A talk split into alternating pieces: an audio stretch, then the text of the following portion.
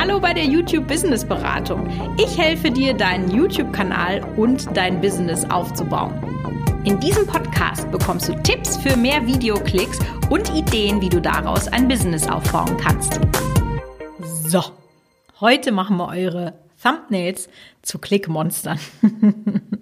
ich finde, das ist einfach wirklich ein richtig cooler Begriff, mit dem man ein Thumbnail betiteln könnte. Und ihr habt ja sicherlich schon ganz, ganz oft von mir gehört, wie wichtig die Thumbnails sind. Und deswegen muss ich mich einfach immer noch mal um eure Thumbnails kümmern, weil das wirklich bei den meisten von euch, die anfangen, die größte Baustelle ist. Weil es aber auch so viel zu beachten gibt. Also von dem gibt ja so einmal die Content-Ebene, also was will ich dann darstellen. Und dann gibt es aber auch die Technik-Ebene, also wie gut bin ich denn tatsächlich in Grafikverarbeitung. Und meistens ist es ja so, dass man am Anfang nicht genügend Geld hat, um Grafiker zu bezahlen, die einem das dann wirklich so richtig, richtig geil machen.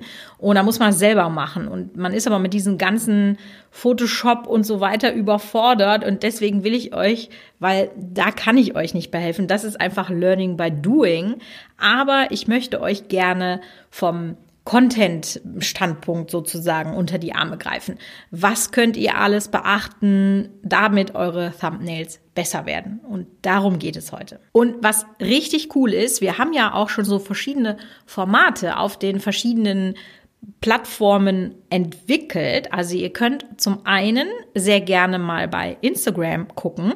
Da haben wir nämlich den Hashtag Thumbnail Schule eingeführt und da gebe ich euch immer mal Feedback, dass ich auch mal gute gegen weniger gute Thumbnails entgegenstelle und dann eben sage, was man vielleicht hätte verbessern können. Also dann habt ihr da auch noch mal ein visuelles Learning. Und in der Facebook-Gruppe haben wir auch unseren Thumbnail Friday, wo die Community sich gegenseitig Feedback tatsächlich dazu gibt und ich euch auch dann vielleicht noch mal den einen oder anderen Kniff da verrate. Also schaut sehr gerne in der Facebook-Gruppe oder in Instagram vorbei. Wir verlinken euch das in den Show Notes.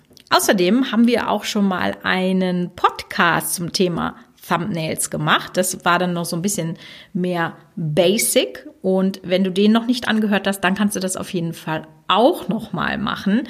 Den verlinken wir auch noch mal in den Show Notes. So, warum spreche ich denn jetzt so oft über Thumbnails und warum sind die meiner Meinung nach sogar wichtiger als das Video? Weil das das erste ist, was ihr seht, wenn ihr mit einem Video in Berührung kommt. Ja, das kann ja eine Hollywood-Produktion sein oder wirklich ganz, ganz schlimm mit rauschendem Ton und verwackeltem Bild. Man weiß es nicht. Das erste, was man sieht, ist das Thumbnail. Daraus führen wir Rückschlüsse darüber, wie das Video ist, sowohl qualitativ als auch inhaltlich. Und irgendwie müssen wir es dann jetzt schaffen, denn wir eben die Videoersteller sind, dass wir die Zuschauer triggern, drauf zu klicken. Und da gibt es halt so gewisse Gesetzmäßigkeiten, die doch, sag ich mal, das helfen, das Klicken zu erreichen. Und warum machen große, erfolgreiche Kanäle einfach Thumbnails in der Art, wie sie sind, weil sie funktionieren. Und ich höre tatsächlich auch schon oft von Leuten, ja, ich habe da schon richtig hart an meinem Thumbnail gearbeitet. Und dann gucke ich mir das an und dann denke ich, nee, aber das kann sein, dass du hart dran gearbeitet hast, aber hast du das auch wirklich optimiert? Also das, was du jetzt gemacht hast, ist vielleicht die zehnte Version deines Thumbnails, aber hast du tatsächlich dir mal angeguckt, wenn du sagst, ich habe jetzt zehn verschiedene Thumbnails zu einem Thema gemacht und ich habe die auch alle ausprobiert. Hast du dann wirklich verglichen und geguckt, Thumbnail 1 hatte eine Click-to-Rate von 4,3 Prozent. Thumbnail 2 2,2 Prozent. Thumbnail 3, 5,6 Prozent. Hast du das gemacht? Hast du mal geguckt? Hast du mal in Analytics gefiltert? Was sind denn meine erfolgreichsten Click-through-Rates? Hast du dir das mal angeguckt? Wenn nicht, dann hast du nicht zu Ende optimiert. Also das ist auch etwas, was mir immer auffällt, dass die Leute dann zwar sehr enthusiastisch an ihrem Thumbnail arbeiten, vielleicht weil das auch Spaß macht und die Datenanalyse dann schon wieder so ein Käseding ist, ne? Will keiner sich gerne drum kümmern, so zieht sich wie Kaugummi, super nervig, nee, habe ich keinen Bock. Ja, aber das bringt's letztendlich, weil ihr dann Parallelen seht. Wenn ihr seht, okay, das scheint immer zu funktionieren oder öfter zu funktionieren, das funktioniert nie, dann braucht ihr im nächsten Design diese Taktik nicht mehr ausprobieren, weil ihr schon wisst, dass sie nicht funktioniert. Also, was sind denn dann jetzt tatsächlich gute Thumbnails, die zum Klicken anregen? Warum ist das eine Thumbnail, wenn wir zwei Videos zum, zum gleichen Thema haben, warum ist das eine Thumbnail so viel besser als das andere? Vielleicht, weil es eine Geschichte erzählt. Im Idealfall ohne Text. Versucht, ohne Text auszukommen. Würde ich euch unbedingt empfehlen. Ist sehr schwer, weiß ich. Aber die Erfahrung zeigt, dass es einfach ohne Text meistens, äh, jeder Kanal ist ja anders, aber meistens besser funktioniert.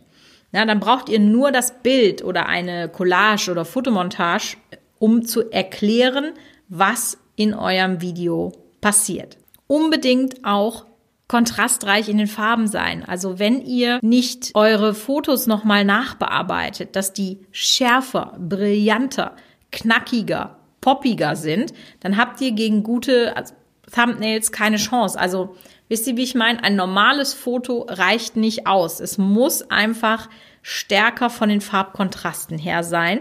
Einfach, wenn ihr euch vorstellt, von 20 Bildern geht das Auge ganz automatisch zu denen hin mit Signalfarben oder mit, mit strahlenden Farben, mit einer schönen Gesamtkomposition. Und ihr müsst halt versuchen, neben allen anderen Videos herauszustechen. Und das schafft ihr wirklich nur mit richtig knackigen poppigen, kontrastreichen Farben. Wenn ihr doch Schrift nehmt, dann sollte die immer gut lesbar sein. Vor allem am Anfang gibt es ganz viele, die die Schrift quer übers Bild drapieren, wo man es per se schon nicht lesen kann, weil da einfach so viel los ist. Oder es wurde eine Schriftart gewählt, die einfach nicht gut funktioniert, die man nicht gut lesen kann, die vielleicht zu verschnörkelt ist oder zu ineinandergreifend. Ja, je weniger schnörkelig ihr seid, umso besser kann man das lesen. Und wichtig ist auch, dass ihr immer daran denkt, dass die meisten Videos ja mobil geschaut werden und da ist das Thumbnail verdammt klein. Also es hat irgendwie eine Größe von zwei mal ein Zentimeter und deswegen mache ich es immer so, dass ich, wenn ich das in Photoshop bearbeite, also ich mache das mit Photoshop, dass ich das dann wirklich so minimiere, dass ich genau diese Größe habe. Zweimal einen Zentimeter. Wenn ihr nicht ganz so minimieren könnt, dann könnt ihr zum Beispiel auch mal so ein bisschen die Augen zusammenknispeln. Wenn ihr dann noch erkennen könnt und lesen könnt, was ihr geschrieben habt, dann habt ihr einen guten Job gemacht. Und wenn ihr euch für Text entscheidet, dann nicht einfach stumpf den Titel, den ihr ja vermutlich SEO getrieben erstellt habt, da einfach nochmal wiederholen, sondern vielleicht könnt ihr das Ganze ja auch etwas knackiger gestalten. Wenn ihr mir schon länger folgt, dann wisst ihr, dass ich so einen Ausspruch habe, wir sind Papst. Also kann man da irgendwas wählen, was die gleiche Aussage hat, aber einfach on point ist, so dass ich nicht viel lesen muss, in wenigen Worten mir gleich klar wird, ah, darum geht's, das gucke ich mir mal an, da klicke ich mal drauf. Und wenn man jetzt weiß, okay, das ist das, was gut funktioniert, was sind denn dann so die typischen Fehler, die gerade Anfänger machen, weil es einfach so viel zu beachten gibt und man sich dann vielleicht bisher noch nie damit beschäftigt hat? Also typische Fehler, die mir in meiner Beratung wirklich oft auffallen, ist zum einen, dass man, wenn man das Foto macht, zu weit weg ist, beziehungsweise heutzutage, wenn du ein Foto mit dem Handy machst, dann hat das ja so eine gute Auflösung, dass man da ja auch noch reinzoomen kann.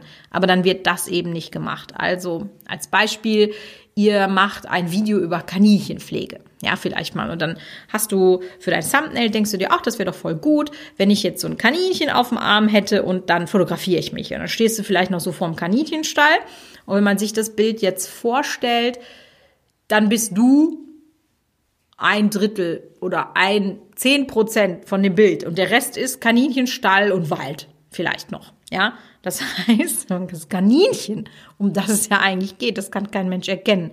Dich kann man vielleicht auch nicht so gut erkennen, also dich als Marke. Deswegen zoomt ihr einfach rein. Vielleicht auch so groß, dass, dass das Kaninchen formatfüllend ist, so wie man das streichelt. Oder dass man zumindest dann das Kaninchen und euren Kopf sieht. Mehr braucht es tatsächlich nicht, um zu verstehen, okay, da geht es um Tipps, wie ich mich um ein Kaninchen kümmere. Also das ist Punkt eins, der sehr häufig falsch gemacht wird. Punkt zwei euer Foto ist einfach qualitativ schlecht. Und damit meine ich, es ist zu dunkel, es ist vielleicht unscharf, es ist nicht in der günstigsten Proportion aufgenommen und, und, und. Also alle diese Dinge, dass man einfach ein, an der Qualität des Fotos arbeiten kann. Und heutzutage gibt es ja tatsächlich auch so viele Apps oder Bildbearbeitungsprogramme, dass selbst ein Foto, was zu dunkel aufgenommen wurde, wenn das doch nochmal passiert, nochmal von euch nachbearbeitet werden kann. Und das solltet ihr dann wirklich unbedingt machen. Und wenn ihr zum Beispiel Dinge ausschneidet oder das bearbeitet, dann wirklich weniger ist mehr. Macht das nicht zu krass, außer das ist ein Grafikstil. Also das kann man natürlich auch machen, aber ich würde euch empfehlen, am Anfang vielleicht weniger ist mehr generell bei Thumbnails. Drittes Ding ist, dass häufig die Komposition des Bildes so krass kleinteilig ist, dass man gar nichts mehr erkennen kann. Also da ist einfach so viel los. Was will man mir denn damit sagen? Was da hilft, ist, dass ihr vielleicht einen halbtransparenten Layer macht, wenn ihr euch gut auskennt mit Photoshop oder Bearbeitungsprogrammen. Und dann als Beispiel, wenn ihr da als Person drauf seid und ihr habt jetzt, weiß ich nicht, einen Hammer in der Hand, weil ihr was bauen wollt. Und äh, grundsätzlich steht ihr in der Werkstatt und da ist halt auch noch ganz viel Werkzeug um euch rum und es ist alles sehr diffus und man weiß es nicht. Dann kann zum Beispiel helfen, den Hintergrund mit einem Layer zu belegen. Das kann was ganz Einfaches sein, dass ihr einfach sagt, okay, ich mache den Hintergrund mit so einem Pinselwerkzeug, den mache ich schwarz und mich mache ich weiß. Und das muss dann auch nicht so richtig krass ausgeschnitten sein, sondern dann setzt ihr das einfach auf eine ganz, ganz wenige Transparenz, also so fünf Prozent oder so, das müsst ihr mal ausprobieren. Was dann passiert ist, dass ihr durch diese weißen, halb, also diese ganz transparente Überlagerung nach vorne poppt und der Hintergrund nach hinten. Und da muss man dann eben auch nicht so exakt arbeiten, weil das so wenig transparent ist. Wenn ihr dann ein bisschen übergemalt habt mit dem Weiß, ist das nicht schlimm. Also sowas könnt ihr vielleicht mal ausprobieren um zu verhindern, dass es so kleinteilig ist. Noch besser wäre es natürlich, wenn man in der Aufnahme des Thumbnails, die ihr ja eigentlich beim Dreh machen sollt und nicht später und auch nicht aus dem Material fürs Video, weil dann habt ihr immer irgendwie so eine Laberfratze, die einfach doof aussieht, ja.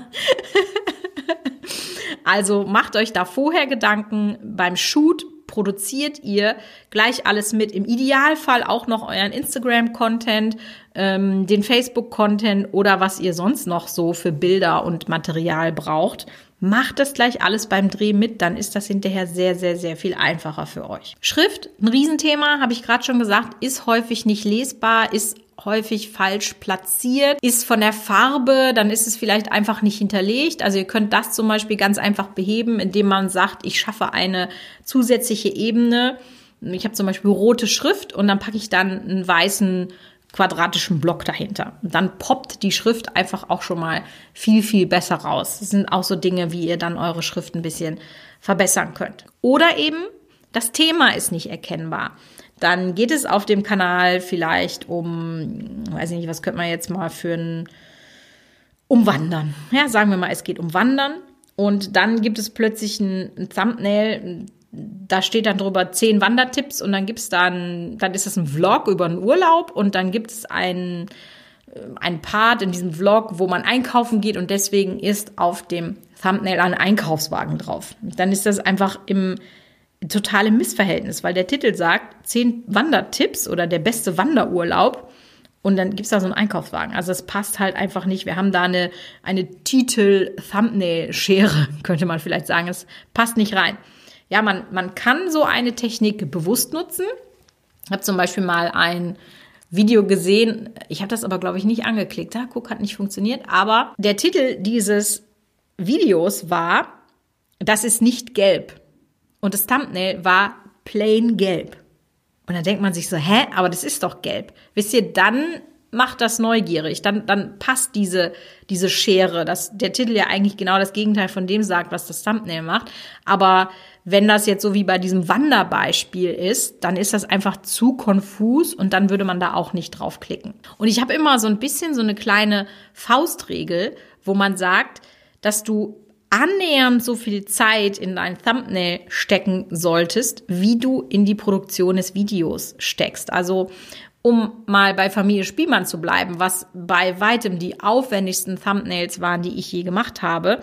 An einem Familie Spielmann Thumbnail habe ich ungefähr zwei bis drei Stunden gearbeitet. Jetzt ist das natürlich nicht so viel, wenn ihr wisst, ich habe 20 Stunden in die Produktion gesteckt, dann ist das nur 10 Prozent. Aber das ist ja auch eine sehr aufwendige Produktion. Aber wenn man vielleicht mal davon ausgeht, dass eine normale Videoproduktion bei den meisten von euch vielleicht so zwei, drei Stunden geht, dann passt das schon. Also von der Komposition, dann über die Ausführung und dann die Fertigstellung solltet ihr wirklich deutlich mehr Zeit in die Thumbnails stecken, als die meisten von euch das bis jetzt vermutlich tun. Und etwas, was ich auch auf jeden Fall euch empfehlen würde, ist, dass ihr AB testet. Also, dass ihr vielleicht, wenn ihr diese Thumbnails erstellt, dann macht gleich mehrere Variationen. Das bedeutet, das können auch manchmal nur ganz kleine Dinger sein. Testet doch einfach mal verschiedene Schriftarten oder verschiedene Schriftfarben. Ja, macht ein und dasselbe Thumbnail und testet mal rote Schrift, grüne Schrift, blaue Schrift. Also nur als Beispiel. Ja, oder Schrift links versetzt, Schrift, rechts, Schrift rechts versetzt. Sowas könnt ihr auch mal testen. Und dann, das sind ja dann, wenn ihr einmal dabei seid, ist das ja sehr, sehr wenig Arbeit, dass ihr euch einfach drei, vier Varianten davon macht. Und wenn das Video dann online ist, dann tauscht ihr das mal aus. Ihr könnt sehr komfortabel bei TubeBuddy testen. Ich packe euch dazu mal einen Link rein. Das ist das, wo ich Thumbnails immer AB mit teste. Aber man kann das natürlich auch einfach händisch machen, indem man das bei YouTube hochlädt. Es ist bereits so ein Feature von YouTube in der Beta-Version, also dass man diese AB-Tests von Thumbnails bei YouTube direkt machen kann. Äh, ich weiß, dass es YouTuber gibt, die darauf bereits Zugriff haben, aber wann das veröffentlicht wird, das steht zur Seite, zurzeit leider noch nicht fest. So, und warum sollte man denn jetzt AB testen? Was kann denn jetzt ein anderes Thumbnail verändern? Also das Offensichtliche ist ja tatsächlich, dass die Click-Through-Rate verändert wird, verbessert oder verschlechtert, je nachdem, ob es ein besseres oder ein schlechteres Thumbnail ist, weil man ja vielleicht nicht immer weiß, was funktioniert denn für meinen Kanal. Das muss man wirklich rausfinden, weil das wirklich für jeden Kanal doch etwas anders ist. Aber was so richtig krass ist, ist, dass ein besseres Thumbnail auch die Länge beeinflusst, die ein Zuschauer deine Videos guckt. Als ich das zum ersten Mal gesehen habe, habe ich gedacht, what? Wieso? ich habe es nicht verstanden. Mittlerweile verstehe ich das, warum das so ist. Und ich habe euch da ja auch in meinem Online-Kurs äh, wirklich ausführlichst gezeigt, was da alles beeinflusst wird. Also das ist wirklich richtig, richtig krass, was das alles ausmachen kann. Also deswegen wirklich meine persönliche Empfehlung, immer mehrere Varianten machen und die auch auf jeden Fall testen, weil Videos können dann auch wirklich Monate später, also ne, ihr habt zum Beispiel ein Video, habt, bevor ihr mich getroffen habt, sozusagen, habt ihr vielleicht ein Video gemacht und dann denkt ihr, oh, die hat gesagt, da in dem Podcast, ich muss meinen Thumbnail verbessern und dann macht ihr wirklich so eine richtig, also es läuft alles super und ihr habt ein wahres Klickmonster und ihr verdoppelt eure Click-to-Rate. Das ist so gut wie sicher, dass dieses Video abheben wird. Wir haben das tatsächlich mal erlebt, dass ein Video von in drei Monaten 30.000 Klicks auf 70.000 Klicks pro Monat hochgegangen ist und mehrere hunderttausend Klicks mit einmal gesammelt hat. Wir haben nichts verändert außer dem Thumbnail. Also das ist wirklich schon sehr, sehr krass. Und was gerade so gemunkelt wird in der YouTube-Szene ist, dass es eine Real-Time-Click-Rate geben wird. Das heißt, Du kannst direkt sehen, ob das Thumbnail gut funktioniert, weil bisher muss man ja zwei Tage warten und dann ist ja das Größte schon vorbei. Und ich sag euch, die Daten-Nerds, die werden das so machen, dass die äh, in Zukunft stundenweise ihr Thumbnail austauschen wenn das Video online gegangen ist. Und dann gucken die in den ersten Stunden, okay, ich habe drei, vier, fünf Varianten, welches ist die beste? Und dann packen sie die dann letztendlich drauf. Also das wird richtig überhand nehmen und wenn ihr euch damit nicht beschäftigt, werdet ihr wahrscheinlich nicht so schnell wachsen können wie solche Kanäle, die das dann machen. So, jetzt habe ich wirklich ganz, ganz viel über Thumbnails geredet. Ich freue mich, wenn ihr mir bis hierhin zugehört habt. Findet gerne nochmal alle Links in den Show Notes. Guckt euch die Thumbnail-Schule auf Instagram an, den Thumbnail Friday in der Facebook-Gruppe. Und wir hören uns nächste Woche wieder bei der YouTube Business Beratung.